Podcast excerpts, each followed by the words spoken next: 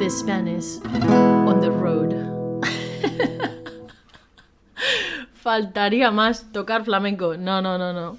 Bienvenido, bienvenida a The Spanish on the Road, un podcast para estudiantes de español de nivel intermedio alto en el que aprenderás muchas cositas y expresiones. Para conseguir las transcripciones de los primeros episodios de este podcast, ve a thespanishontheroad.com y suscríbete a mi newsletter.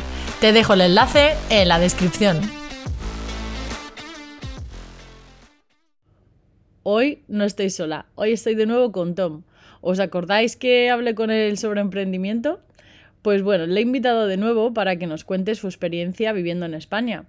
Aunque él vino aquí muy jovencito, porque sus padres le trajeron desde Inglaterra a los 10 años, pues me parecía interesante hablar con él sobre las diferencias culturales que él ve entre Inglaterra y España.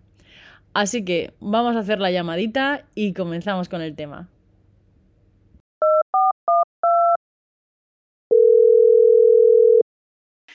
Hola Tom, ¿qué tal? ¿Cuánto tiempo?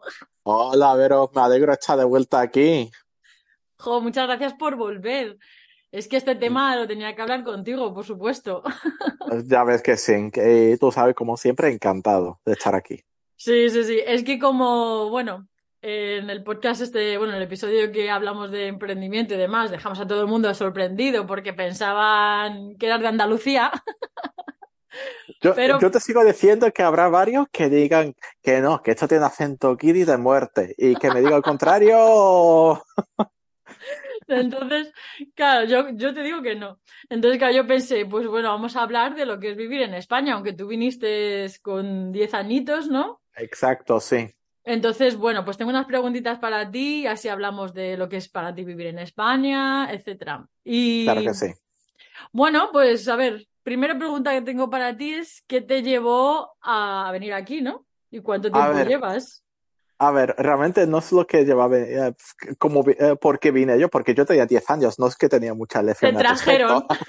Me trajeron. Mis padres me vi- vinieron aquí buscando una vida mejor, básicamente, porque mm, habían tenido un negocio en, Re- en Reino Unido que al final no había ido muy bien la cosa y que estaba en una situación bastante complicada, bastante delicada, y eh, era justamente un momento que se estaba viendo un boom económico muy importante aquí en España, el boom inmobiliario, que todos sabemos que se fue Sí, al carete unos años más tarde.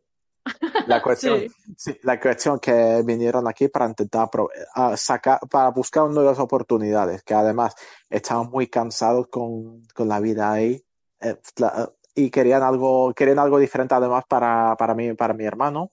sí. Y nada, eso, eso fue ya en 2001 que llegamos aquí. Llevo aquí ya pues 20 22 años y pico.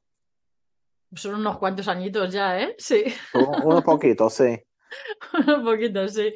Y bueno, aunque estuviste solo 10 años, ¿no? Has, eh, ¿cuál dirías tú que es eh, la mayor diferencia cultural, por ejemplo, ¿no? Entre Inglaterra, ¿no? A ver, es la, la, ge- a ver, la gente, la gente, ahí hay un, como que la, ah, no es que, no voy a decir que no hay amabilidad ahí, pero es verdad que hay- siento que hay mucho más, eh, que es mucho más falsa, en el sentido que tú vas al supermercado y siempre te van a, a- atender como una sonrisa, te súper, todo eh, excesivamente alegre y te das cuenta, esta persona no es así de verdad, está así porque su encargado tiene una pistola pu- puesta a su espalda para que sea alegre, básicamente. Y aquí es verdad que aquí en el sur el- la amabilidad es como Natural. muy especial, es natural pero a la vez muy especial en el sentido que hay veces que sobre todo para el que viene de fuera al principio lo puedes ver como todo lo contrario, lo puedes ver casi como como si estuvieran siendo groseros, pero te das cuenta con el tiempo que no es así para nada, simplemente que tiene su forma de ser particular y a lo mejor su forma de ser cariñosa es gritar con todas sus ganas.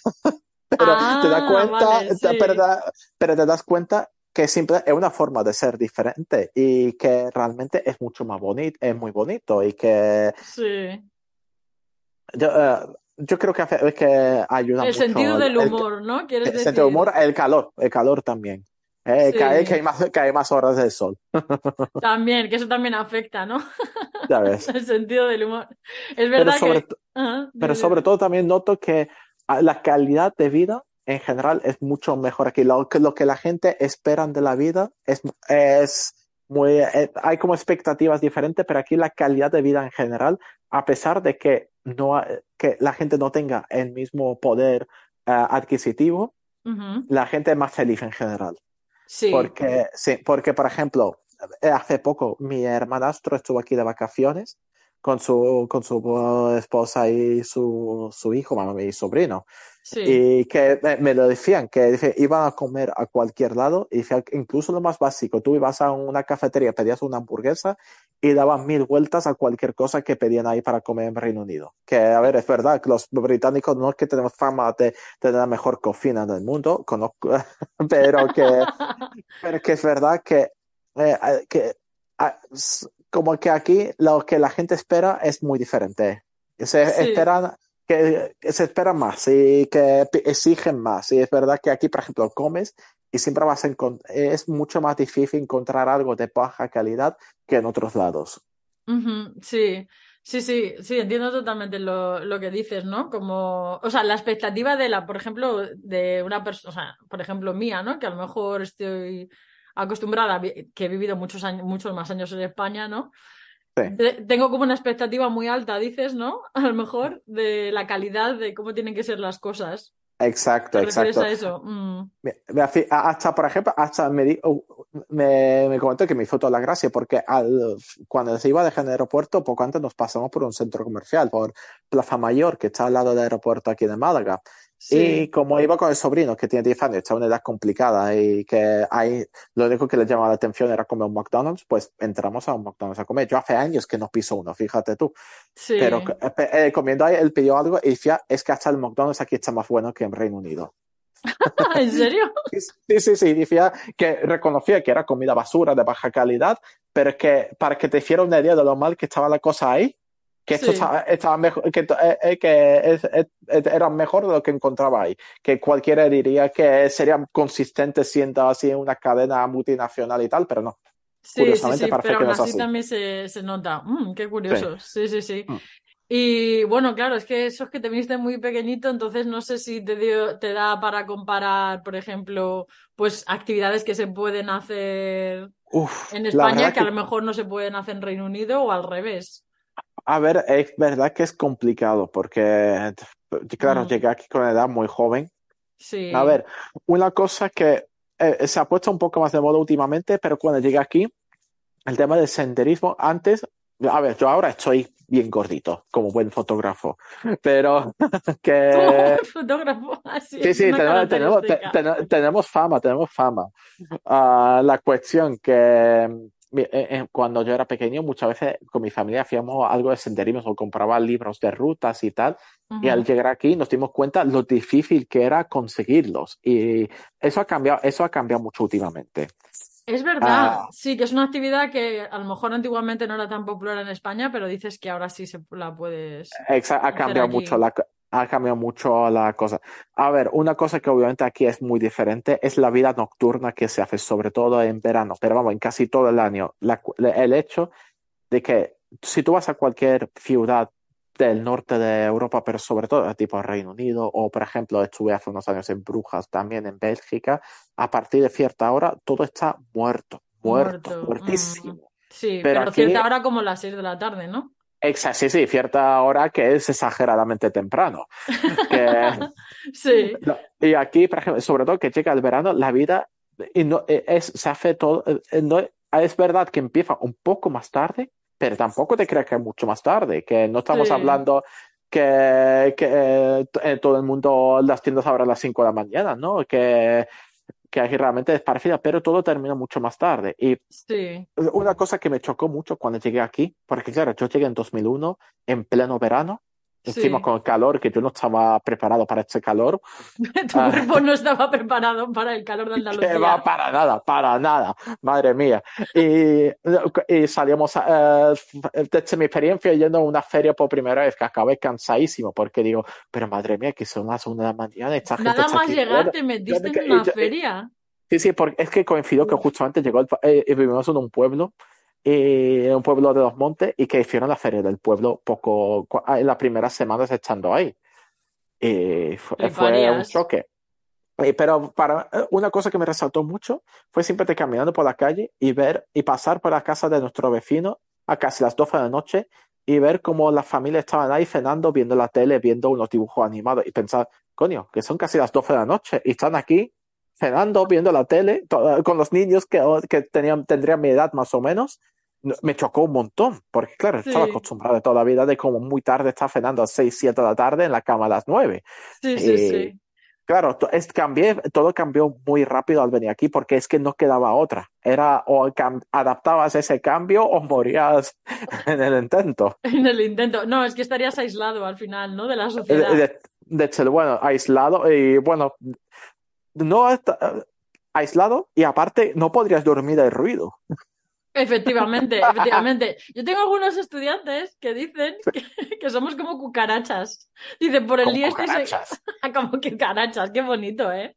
Qué Sí, bonito. sí. Como que en verano estamos ahí todos metiditos ahí escondidos y luego por la noche ya eso de las 8, 9 tal, ya empezamos a salir todos ahí, como, salir todos ahí como... este, A todos ver, ahí pero en nuestra defensa, en nuestra defensa es que hace un calor de 3.000 narices. Me gustaría ver a ellos venir aquí y estar paseando por la calle a las 4 de la tarde. Que invítales a hacerlo, a ver, a ver qué les parece. Bueno, te voy a contar la novatada que yo hice eh, al llegar a Málaga, porque claro, yo soy madrileña. Llego a Málaga, Claro. primer verano, inocente, que es una.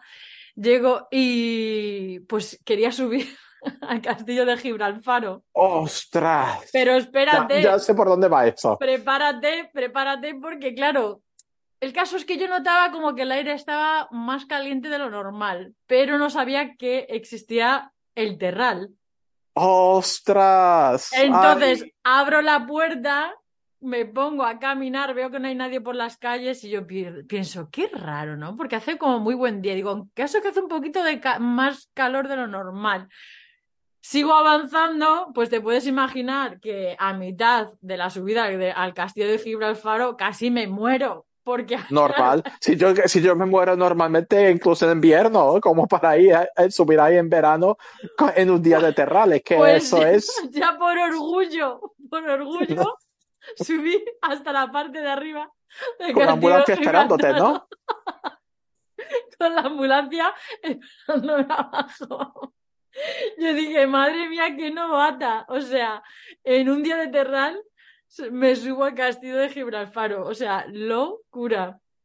Para cualquiera que, eh, que lo quiera buscar en internet puede ver, pues eso, lo que es el terral, que es un aire, ¿no? ¿Lo podrías explicar tú o no?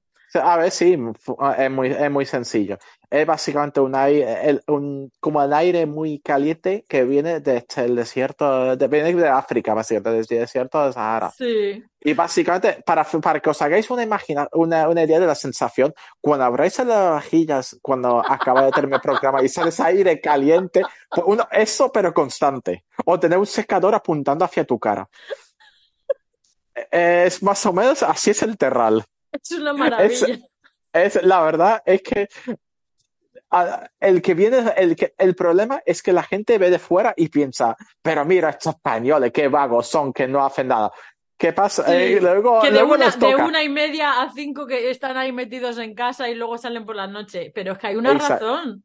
Hay Exacto, eso, exacto, eso es como, por ejemplo, la reputación de que los andaluces, eh, incluso dentro de España, la reputación de que, de que, de que los andaluces son vagos y no trabajan y no hacen nada. Sí, Pero ¿qué pasa? Que en Madrid este año por primera vez han, ten- han tenido un verano más parecido a los de Andalucía, que han tenido olas de calor brutales y de repente Sí. se han dado cuenta lo que se lleva aquí viviendo desde hace décadas y se han tenido Sí. que callar un poquito, la, ah, se han tenido que callar un poco porque han, han dado cuenta, ostras, es que por algo es que no, que no, que, que locura, que, que re- resulta que no lo hacían por vago, lo hacían por su bienestar físico por su y mental. bienestar, por sobrevivir. ¿Qué, qué locura más grande. Efectivamente, yo como No- no es- madrileña, no- que no es entiendo. colectiva masificada, que va. sí, sí, sí. Ahora como madrileña viviendo en Málaga, que ya llevo dos años y medio, ya ahora lo entiendo. Yo también tenía ese, ese concepto de decir, reconocerlo, ¿sabes? Sí, sí, sí. Y bueno, ah, otro tema que se habla mucho, ¿no? De diferencias entre países y demás. Sistema de salud, ¿qué piensas? Sí.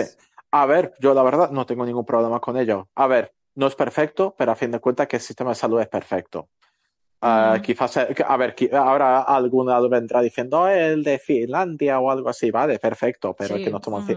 A ver, yo vengo de un país que también tiene el sistema de salud ah, ah, nacional de, o sea, bueno, Sistema que te- público de salud, sistema ¿no? público es lo que buscaba, perdona, que No, no, está bien. realmente no, no, no hubo ahí es, es un poco difícil responder porque nuevamente ten en cuenta que vine aquí con 10 años. A ver, mi primera experiencia aquí, justo- eh, recuerdo muy bien cuál fue mi primera experiencia aquí con la salud pública, que fue a, fue a los pocos días de llegar a España. Ah, sí. Mo- a- eh, Creo que fue el tercer día concretamente. Bajé con mi hermano al parque a jugar con la pelota. Y estamos como, eh, tirando la pelota uno al otro. Y ah, tenían como en mitad del parque una antigua prensa de, para hacer aceite. Pero ¿qué pasa? Esta antigua prensa, algún genio había dejado, tenía la idea maravillosa de dejar un palo gigante de metal, de ba- una barra de hierro sobresaliendo de fuera, pero ah, largo en plan que mediría más de un metro, ¿vale? O sea, un arma más o menos, blanca. Sí, y que eso a la altura de mi cabeza, ¿qué pasa? En un momento mi hermano me tira la pelota, me golpea un poco, pierde el equilibrio y ¡pum! Me golpea la cabeza limpio Ups. contra eso. Mm. Creo que perdí la confianza durante unos instantes, no me acuerdo bien, pero es cuando... Si no te acuerdas de que la cu- Cuando me perdiste. levanté, mi hermano acojonado porque tenía la cara manchada de sangre completamente. Sí. Y claro, me había hecho un rajazo en la frente impresionante. Al volví a casa corriendo. Mi, mi, pobre- mi madre me metió en casa, me limpió la cara y dijo, bueno, vamos al centro de salud local. Que tenemos la suerte en ese caso que al ser un centro de salud de pueblo, te- eh, también tiene urgencias de 24 horas, que siempre había de- Ah, ujú. no es como, por ejemplo, aquí en Málaga, en la ciudad, es verdad que no todos los centros de salud tienen urgencias. Hay algunos que sí, Sí, otros que no. ujú. Pero ahí, por ejemplo, al ser de pueblo, sí que tenía urgencias. Sí. Y tenían ah, siempre alguien ahí de guardia que estuviera para atender. Y la verdad, súper bien. ¿no? Eh, enseguida no- me atendió, me pusieron puntas, Sí. todo súper, súper mega bien. Y la verdad que fue una. Y nosotros sabemos de sobra que si eso hubiera pasado, por ejemplo, en Reino Unido, es, no estoy diciendo que hay, no, no es que existe urgencia, pero es verdad que en general es mucho más complicado que te atiendan en caso como ese. También es verdad que una ciudad como Total. Málaga aquí pasa lo mismo. Si tú vas a urgencias aquí en, Má- en Málaga, es verdad que te puedes tirar horas esperando también. Sí, Entonces, sí, sí, pero mira, yo te digo una cosa, yo que he vivido en Estados Unidos seis años, mm, Sí, no tiene nada que ver. Yo, yo voy al médico miedo- aquí con alegría. Ya ves, yo, yo tengo miedo de que, de que acabemos como hoy, porque sé que hay muchas ganas de privatizar el sistema sanitario de ciertos Ya, partidos políticos y la verdad que a, a mí me acojona un poco, porque digo, es que de verdad, eh, veo, yo veo Estados Unidos y yo veo una distopia, hablando en plata, yo veo Sí. distópico, que veo como gente entra en bancarrota porque es- tienen cáncer o tienen que operarse de cualquier cosa, y digo, es, que, eso es muy, inhumano. muy fuerte eso, ¿eh? Y, ade- Sí. y además la mayor gracia de todo es Ujú. que se han hecho estudios ahí de cuánto les saldría tener un sistema sanitario público y sería más barato para el ciudadano, eh, tanto a nivel impuestos como a nivel gastos, les saldría más barato tener una sanidad pública que la privada que tiene ahora mismo. Gastan más dinero el gobierno de Estados Unidos en mantenerlo privatizado, pero ¿qué pasa? No interesa. hay- no interesa porque hay, hay tantos que tienen que están que tienen que cobran de todos lados, cobran su sueldo como senador o lo que sea y luego cobran que de la empresa farmacéutica a base de donaciones y tal. No les Sí, interesa que haya no. cambiado la ley y es una pena. La- Es súper triste. Yo te juro que a mí eso me dejó un poco traumatizada, ¿eh? O sea, Me me, me puedo imaginar. el hecho de vivir allí, eh, o sea, para mí fue un shock total, porque es como, de hecho voy a contar una cosa que es un poco fuerte, ¿no? O sea, eh, tuve, o sea, tuve un problema, imagínate en una situación que estás, que dices, a ver, o sea, estás mal, porque cogí una gripe, que pues no sé esa gripe lo que era aquello, pero bueno. Eh, tenía, o sea, estaba, me encontraba súper mal, pero estaba pensando, ¿qué me salía más económico? Si ir a urgencias o a emergencias. O sea, yo me estaba encontrando mm, horrible, o sea, fatal. Claro, En esos momentos, ¿tú te crees que una persona tiene que ponerse a debatir y a echar cuentas y a pensar, mm, ¿me podría esperar cinco horas más e ir a emergencias, que me va a salir más barato? ¿O me voy a urgencias y, y ya veremos a ver cómo pago la factura? Es loco. Pensar Eh, eso. Es una locura, es una locura. Porque si estás Que- en el momento en el que estás pensando en ir al hospital y te tienes que parar a pensar que te va a salir más barato, es que yo creo que es, vamos, mm, Es deprimente. inhumano, total. Total. A mí eso me, me dejó bastante traumatizada, la verdad. Este- me, me puedo imaginar, sí. En fin. Y bueno, eh, sobre el sistema educativo, ¿qué piensas? Si hay A alguna ver. diferencia para ti o no. A ver, nuevamente no puedo hablar mucho porque me fui de ahí joven. Y Sí. que, claro, ahí. A ver, lo que me di cuenta al venir aquí es que a- el nivel que exigían era, eh, fue mucho más alto. Que fue llegar aquí y, y sentir que iba con dos años de retraso con comparación con el resto de los niños. So, por ¿Ah, ejemplo, sí? me metí en co- sí, sí, sí, tal cual. Me metí en cosas de matemáticas y no tenía ni puñetera idea de lo que estaban viendo, porque eran cosas bastante más avanzados de lo que yo había estado viendo en Inglaterra. Y, a ver, la verdad es que mi experiencia con el sistema educativo aquí, ha- he tenido cosas buenas y cosas malas. Por ejemplo, al venir aquí, la verdad, como estuve en un pueblo, estuve en un colegio de pueblo bastante pequeño, Sí. y a ver, tuve un, eh, era todo mucho más familiar, mucho más íntimo, que éramos, vamos, era un, era un colegio súper pequeño y, y mi profesor, por ejemplo, tuvo, eh, me, me enseñó a hablar español de este pero fíjate, él no hablaba inglés, es más, nadie hablaba inglés ahí, ni el profesor de inglés hablaba inglés, su inglés era malísimo. Sí, Me sí, encanta eso. El profesor de inglés no hablaba Sí, sí, inglés. me- el, el- el profesor de inglés me llegó a suspender un examen por poner, y yo puse la cosa bien, ¿vale? Pero me corrigió corrigiéndolos mal, para que te hagas una idea de lo del nivel que tenía. Es- Parece increíble, pero es cierto. Pero, por ejemplo, tuve este profesor que se llama Pepe, que a pesar de hablar muy poquito, casi nada de inglés, tuve la paciencia de enseñarme español. Es una cosa que obviamente le, le agradezco de por vida y de vez en cuando me he encontrado Sí. por la calle y le sigo agradeciendo porque tuvo una paciencia de santo conmigo, de, bus- de buscar material específico para mí porque sabía perfectamente que yo no estaba preparado para seguir el resto de la clase y adaptarlo todo hasta que yo estuviera listo para incorporarme al resto de la clase. Y la verdad, eso tiene Sí. mucho mérito. Eso Sí, eso es lo, de lo- tuvo una tarea muy complicada y lo cumplió con creces. Sí. Luego, no obstante, no, eh, a ver, tuvo otras experiencias más negativas en el sentido de que, por ejemplo, que durante muchos años me sentí perdido porque, eh, por, a raíz de algunas orientaciones un poco malas en el instituto. Porque, por ejemplo, yo hace años mi primer plan era estudiar algo de rama artístico, porque, a ver, ah, por algo es que acabo de fotografía, también te digo. Sí. Eh, y me, me fascinaba mucho el cine. Pero me, me decían, no, no, no, no estudies eh, eso porque tú tienes que saber dibujar para eso sí o sí, sí.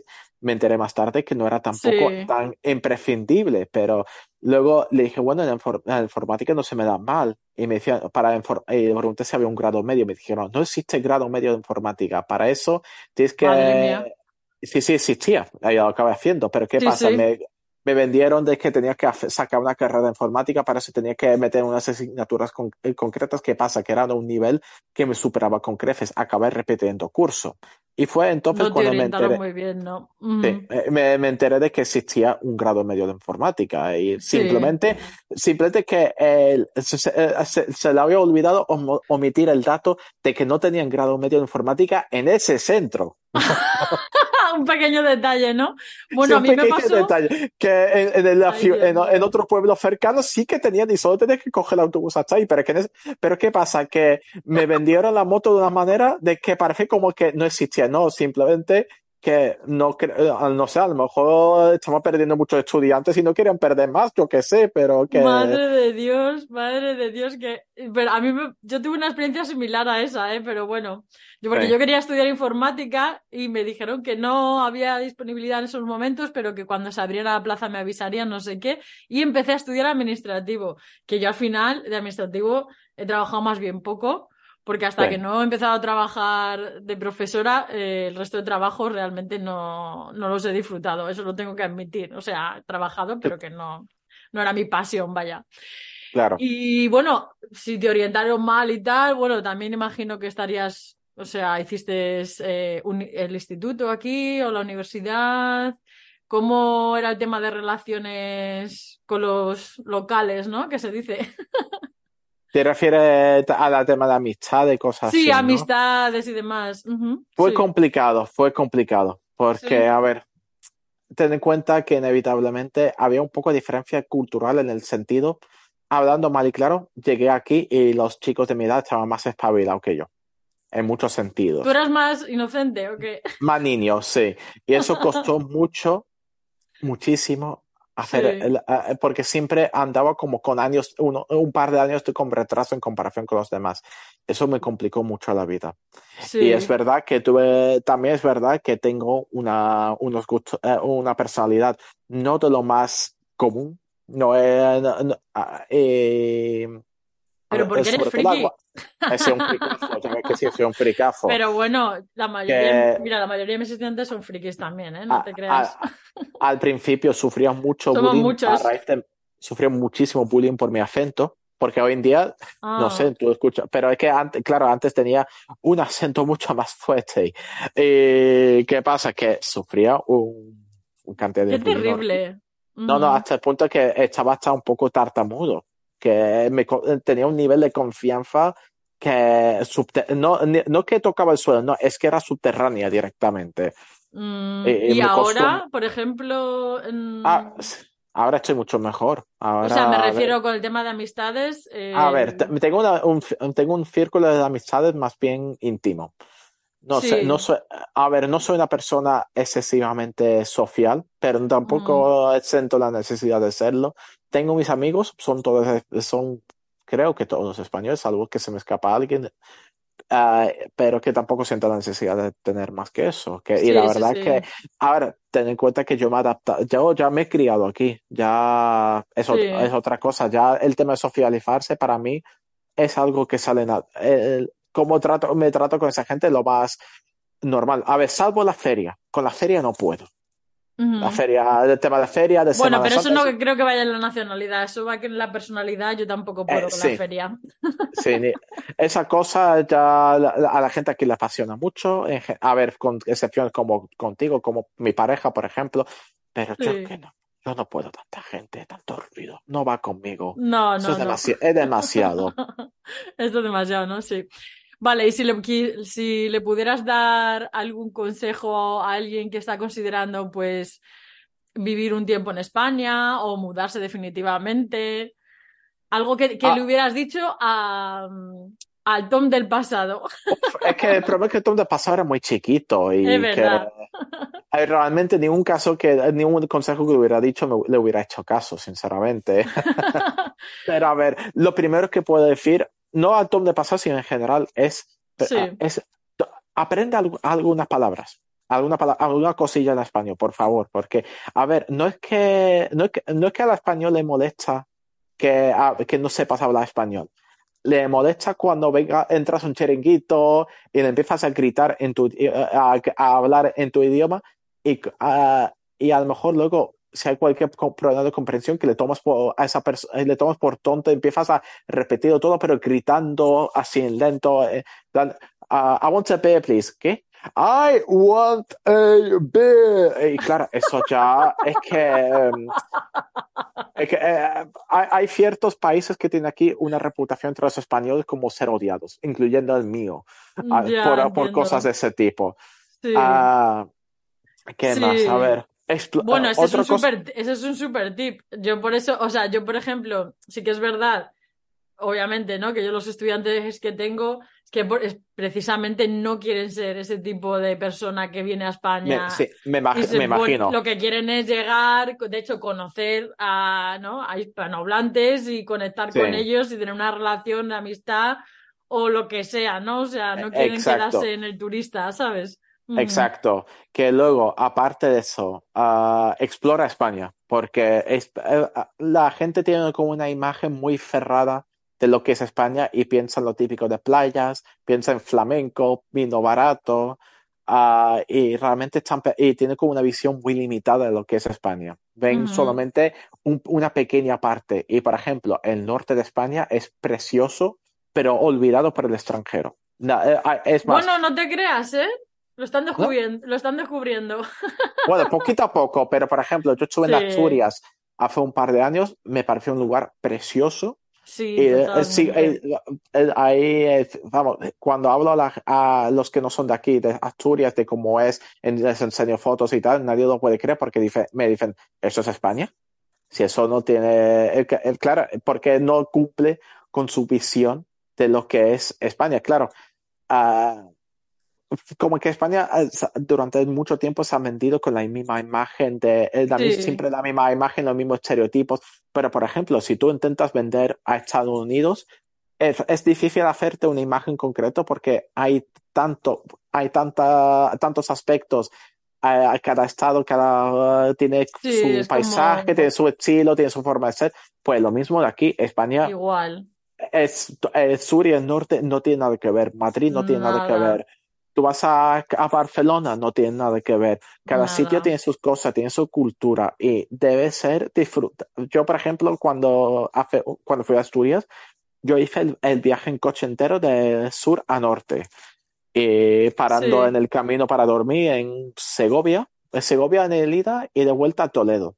Ujú. Y la verdad que fue toda una, fue toda una experiencia ver los cambios de paisaje, lo, ver cómo eh, cambiaba los carac- el carácter de las personas poco a poco, de ver cómo Sí, cambiaba todo. Y fue es una experiencia que puedo recomendar a que todos hagan. Que además, España no estamos hablando de que es un, no es como cruzar del coste este al coste oeste de Estados Unidos. Si, no. si estás, si estás muy loco en un día, de un, Espa- de un lado de España a otro. Si estás muy loco, no lo no, no creo que sea buena Sí. idea. No, porque al final, hombre, yo no lo recomiendo porque digo, al final, como no te da tiempo a, a aprovecharlo, ¿no? No, Exacto, pero que demasiado.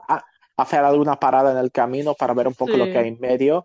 Y la verdad es que es toda una experiencia, es algo realmente maravilloso. sí, sí, sí. Perfecto, pues sí.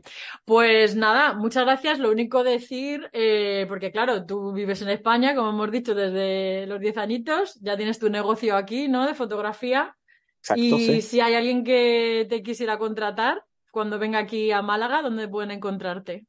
Pues mira, eh, pueden encontrarme en Instagram buscando tomowen.fotografía.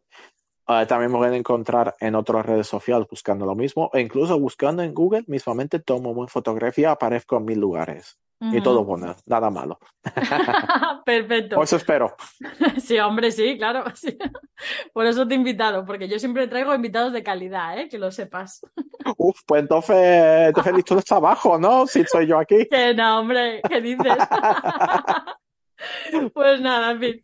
Que nada, muchísimas gracias por venir y nada, pues hablamos en otro momento. Que vaya súper bien. encantado de participar. Gracias, hasta luego y gracias a todos por escucharnos. Chao, chao. Y bueno, ya para finalizar el episodio de hoy, voy a explicarte algunas expresiones que hemos utilizado en este episodio. La primera fue no te creas. Pues esto lo utilizamos cuando queremos introducir una corrección o aclarar pues una afirmación previa, ¿no? Cuando alguien dice algo y queremos corregirle, le decimos, eh, no, no te creas. pues bueno, esto puede indicar que lo que esa persona ha dicho, pues pensamos que no es completamente cierto, ¿no? O que hay unos matices, unos detalles que hay que tener en cuenta. Esto, esto es un poco similar como cuando decimos, pero en realidad o sin embargo. Eh, pues por ejemplo, ¿no? Puedes decir, no te creas que es eh, tan fácil, requiere mucho esfuerzo, ¿no? Otra expresión que hemos utilizado ha sido hablando en plata.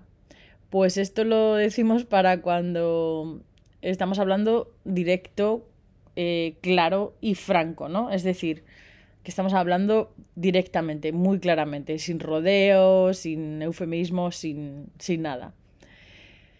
Y bueno, pues un ejemplo sería eso, hablando en plata, no me gusta la comida de este restaurante. Es como siendo sinceros, ¿no? No me gusta la comida en este restaurante. y la última sería tirarse horas. Esta expresión pues se refiere cuando hablamos de pasar un tiempo considerable o prolongado haciendo algo. Decimos tirarse, ¿no? En este, en este caso horas, puede ser días, tirarse meses, ¿vale? Pero bueno, pues en el contexto que lo estábamos utilizando, por ejemplo, se mencionaba que pues cuando vas a, al médico, ¿no? Pues que algunas veces puedes tirarte horas, ¿no? Que puedes pasar un tiempo muy grande, un tiempo considerable, esperando a, a ser atendido, ¿no? Y bueno, eso es todo por el episodio de hoy. Espero que hayas aprendido mucho y que hayas disfrutado. Si quieres descargarte las transcripciones de los primeros episodios y conocer sobre mis servicios, ve a thespanishontheroad.com y suscríbete a la newsletter. ¡Nos vemos!